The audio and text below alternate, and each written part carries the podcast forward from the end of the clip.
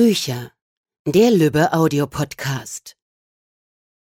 Hallo liebe Podcasthörer, mein Name ist Alexandra Adamek und ich arbeite im digitalen Team von Lübbe Audio. Heute habe ich die große Ehre, unseren Sprecher Thomas Balu Martin bei uns im Studio mit ein paar Fragen löchern zu dürfen. Ihr kennt äh, Balu bestimmt auch schon aus dem Fernsehen oder von ganz vielen anderen Hörbüchern, die er schon für uns gesprochen hat. Lieber Balu, du hast äh, heute eine neue Folge von Sinclair Academy eingesprochen. Ja. Wie kamst du überhaupt dazu, Hörbücher zu sprechen? Also erstmal hallo, hier ist Balu. Ähm, ja, wie, wie kam ich dazu? Ähm, Ich, ich, ich äh, wurde irgendwann mal gefragt, ganz einfach. Ich, ich ich bin ja schon sehr lange Schauspieler, ich habe nichts anderes gelernt. Und ähm, irgendwann kam man auf mich zu, ob ich nicht Lust hätte, mal mit meiner Stimme ein Hörbuch zu sprechen. Da habe ich gesagt, das mache ich doch gerne.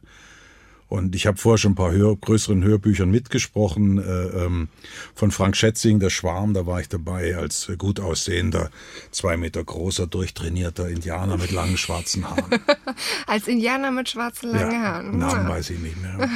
Und was war dann dein erstes Hörbuch, das du gesprochen hast? Weißt du das noch? Äh, Mein erstes Hörbuch, wirkliches Hörbuch, war von Hendrik Berg. Äh, Dunkle Fluten hieß das Buch. Dunkle, Fluten. Okay, ähm, also sehr spannend. Und war das auch wirklich schon immer dein Traumberuf, so Schauspieler, Hörbuchsprecher mit Sprache zu arbeiten? Also Schauspiel auf jeden Fall. Wie gesagt, ich bin direkt nach dem Abitur. Ich habe damals in Stuttgart am Staatstheater beim Hans-Günther Heime damals schon kleine Rollen gespielt, musste dann Zivildienst machen, war dann auf der Schauspielschule ganz klassisch und äh, in Hamburg und war dann am Theater, ging dann über den Film und kam dann irgendwann auch zum Sprechen eben. Und ich, wollte immer, ich fand es immer toll, Hörbücher zu sprechen. Also ich habe schon gedacht, das würde ich auch gerne mal machen. Ja. okay, und was ist das Besondere für dich daran? ähm, Oder was macht dir besonders Spaß daran?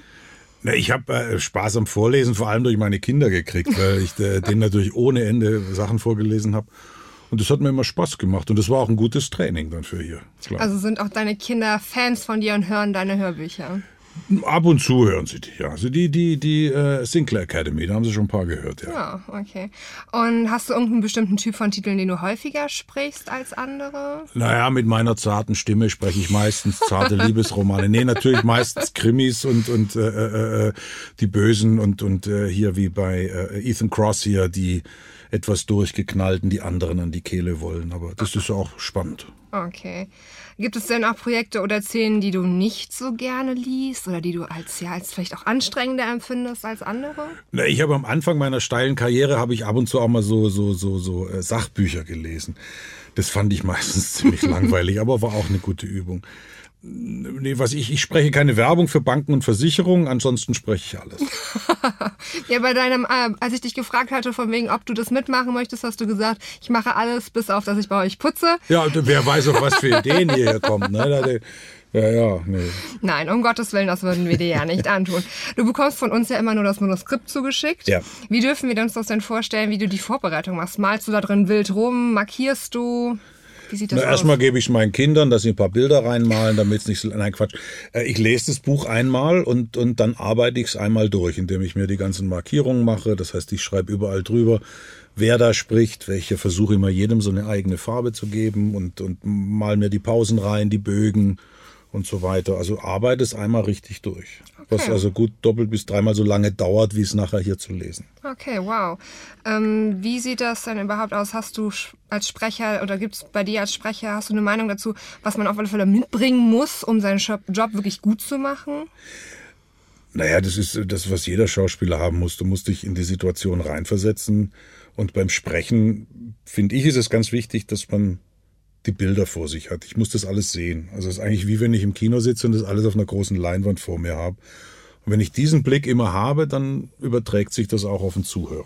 Denke ich. So Das ist ja meistens so bei, bei Hörbüchern, dass es dann so einen gleichen Film ergibt bei einem Ja, selber. es muss in meinem, in meinem Kopf muss dieser Film da sein. Vor meinen Augen muss das passieren und ich beschreibe es dann praktisch.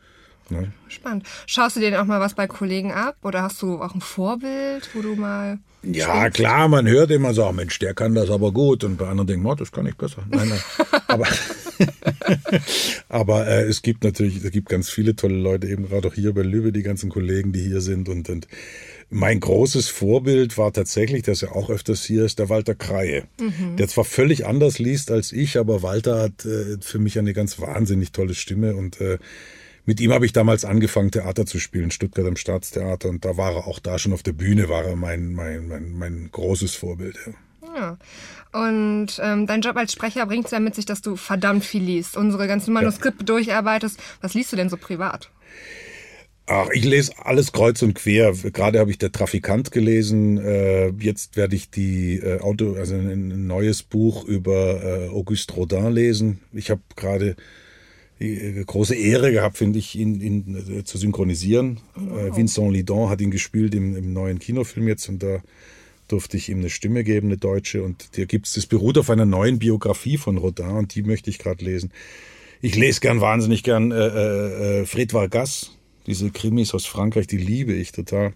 Okay. Oder äh, äh, ähm, Kommissario Montalbano, so das lese ich ganz gern. Und aber wie gesagt, alles, was, was gut ist. Frauenliteratur dann wahrscheinlich eher nicht. Naja. so. Du hast ja gerade eben gesagt, du hast eine ganz zarte Stimme und liest das besonders gerne. Ja, ich würde auch gern mal die ganz weichen Sachen lesen. Können wir bestimmt was machen. Ich habe schon mal gefragt, aber naja. Also unsere Projektmanager, ja, okay. Wir können ja mal gucken. Nein, nein, ich lese ja, ich lese ja gern diese Verbrecher und, und äh, das macht auch Spaß. Also das ist äh, und klar, mit der Stimme äh, äh, kommst du eher zum Krimi ja, und, okay. und äh, Geistergeschichten. Ja, das stimmt natürlich. Die ganzen bösen Geister sprechen. ähm, liest du dir denn auch mal Rezensionen durch? Also auch zu deinen Filmen und Nur die Serien? guten. Nur die guten, okay. Die bösen lässt du komplett raus. Welche bösen? Ich kenne keine schlechten. ja, okay. Nein, ja, na klar, guckt man immer wieder. Und man, also ich freue mich immer, wenn irgendjemand wo was Schönes schreibt hier. Und ähm, da freut man sich wenn jemand sagt, boah, ich war mitten in der Geschichte drin, weil der Sprecher halt prima gelesen hat. Also ist schön, da freut man sich. Tut manchmal auch weh, wenn man äh, liest, dass einer sagt, das ist ein Riesenmist, der kann das überhaupt nicht, nie wieder den Sprecher, gibt's ja auch. Ist ja immer Geschmackssache. Absolut. Aber das liest man natürlich nicht gern. Klar. Klar, natürlich. Und wenn da dann irgendwelche Sachen sind, wo du dann sagen würdest, okay, das ist was, okay, das sehe ich ein, das müsste ich ändern, passiert das auch mal? Naja, also ähm, ja, manchmal sind da ja auch Ideen dabei und manchmal denke ich auch, ne, da hat jemand recht, das hätte man vielleicht anders machen können. Das war jetzt nicht schlecht, aber man mhm. hätte es auch anders machen können. Aber wie gesagt, das ist ja immer Geschmackssache, dem einen gefällt das, dem anderen gefällt das und wenn, also gegen konstruktive Kritik habe ich ja, nie was. Das muss es sowieso sein, konstruktive Kritik. Ja, manche sind da, da gibt es ganz schön böse Sachen, also auch bei Kollegen, was man da manchmal liest. Ich glaube, dass die Leute sich dann nicht genug Gedanken machen, was das eigentlich heißt, so ein Hörbuch zu lesen. Also, dass man, das ist eine irrsinnige Vorbereitung, es ist irrsinnig schwer, das zu machen. Also, ich, äh, ich finde es wirklich, das ist ein sehr, sehr, also, ein Kollege hat vor kurzem mal gesagt, das ist so die Königsdisziplin des Lesens.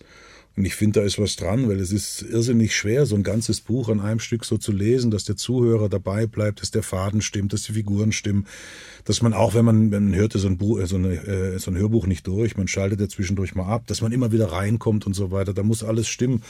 Und ich glaube, das unterschätzen manche, was für eine Wahnsinnsarbeit das ist. Kann ich ja. mir gut vorstellen. Also ich schalte dann nach 20 Minuten, wenn ich meiner kleinen Nichte was vorlese, dann habe ich nämlich schon keine Lust mehr. Also von daher Hut ab. Wir haben jetzt schon ganz viel über dich erfahren. Schon mal vielen, vielen lieben Dank dafür. Kommen wir nochmal zurück zu John Sinclair und der ja. Sinclair Academy. Was gefällt dir denn ganz besonders daran oder an der Reihe, an dem Titel, den du heute aufgenommen hast? Ich, ich, also ich, ich habe da früher überhaupt keinen Bezug dazu gehabt. Ich kannte John Sinclair, klar, das, das kannte jeder, den Namen. Und habe auch gewusst, hier Studio Braun und was weiß ich, die Geschichte kannte man. Und dann kam irgendwann hier äh, Lübe an mich ran, ob ich, ob ich nicht Lust hätte, diese neue Reihe da zu lesen. Habe ich gesagt, ja, erzähl mal kurz und so. Und fand ich gleich super spannend. Habe ich gesagt, mache ich gern.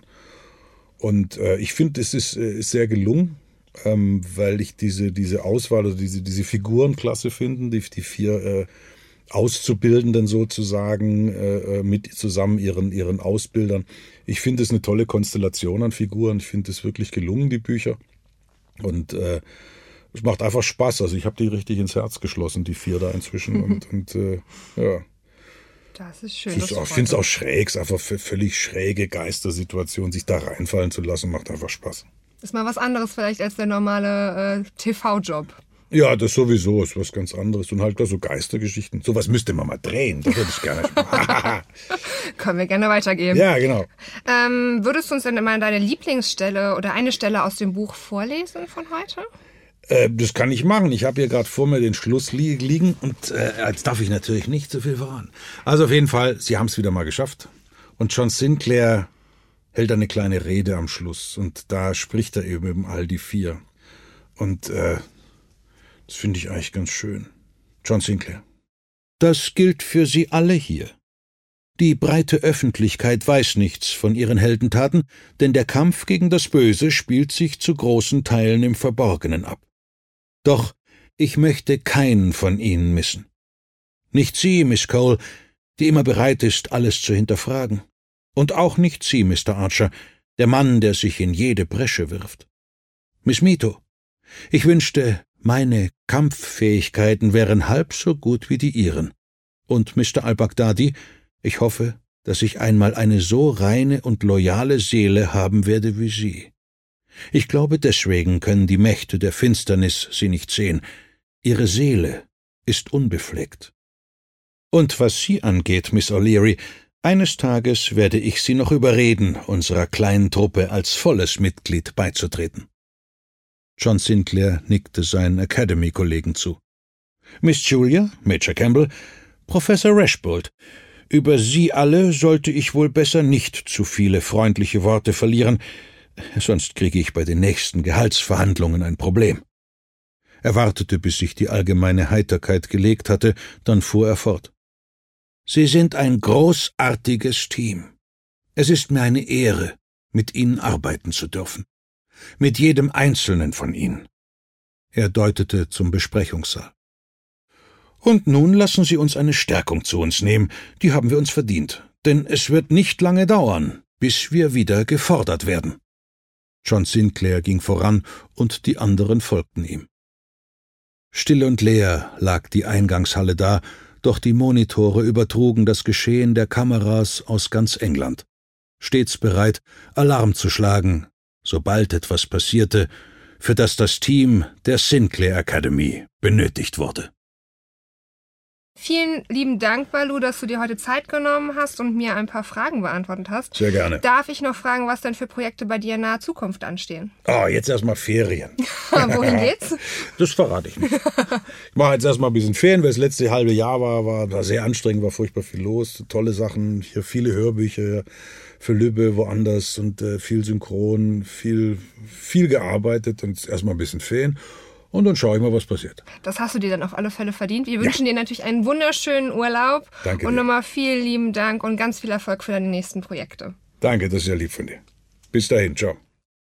Das war's für heute von uns. Bis zum nächsten Mal beim Lübbe Audio Podcast.